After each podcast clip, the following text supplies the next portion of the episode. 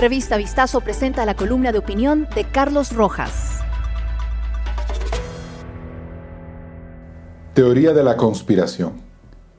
No es una exageración suponer que el caso Alex Saab puede llegar al mismo nivel de escándalo y detonación que tuvo Sobornos 2012-2016 o el caso Odebrecht. De otra manera, no se explica la errática conducción del correísmo las últimas semanas, al pretender forzar los resultados de la investigación sobre los Pandora Papers para desatar una crisis institucional que obliga al presidente Guillermo Lazo a decretar la muerte cruzada.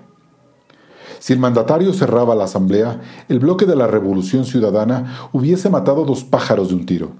Por un lado, se propiciaba un ambiente electoral que permitiera mantener su alta cuota legislativa y quizás recuperar la presidencia de la República con un candidato de mejor desempeño que Andrés Arauz.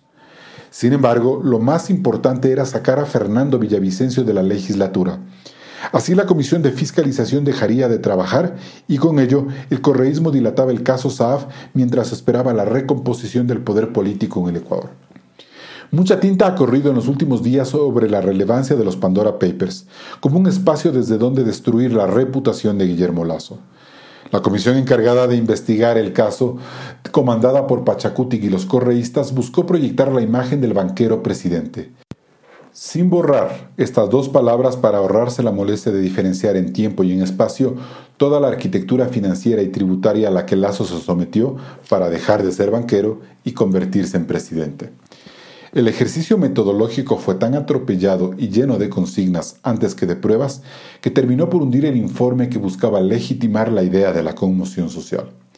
Las denuncias de la conspiración alertadas por el Ejecutivo cobraron sentido.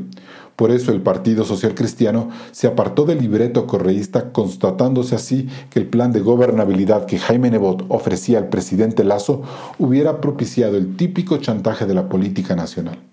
Correa se calla con los Pandora Papers si Lazo hace lo mismo con el caso Saab.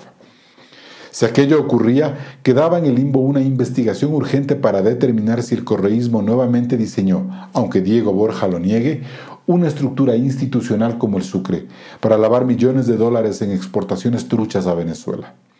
El SRI señala que entre 2012 y 2013 Fogoclons, empresa vinculada a SAF y establecida en Ecuador por el colombiano Álvaro Pulido, sentenciado por narcotráfico, exportó 296 millones de dólares a Caracas para enriquecer la dictadura sangrienta de Chávez y de Maduro. Los correístas se empeñan en decir que el banquero Lazo evadió impuestos con su dinero privado, supuestamente a través de paraísos fiscales, pero poco les espanta que por las operaciones del Sucre al Ecuador se le habría perjudicado en 558 mil dólares en tributos y tal vez en recursos de su reserva internacional. Frente a este presunto delito de peculado, pues aquí están de por medio dinero, autoridades y entidades del sector público como el Banco Central, es que los 17 millones de ecuatorianos debemos exigir cuentas y toda la verdad. Escucha todas las columnas de opinión de nuestros articulistas y otros podcasts de Revista Vistazo en nuestros canales de streaming.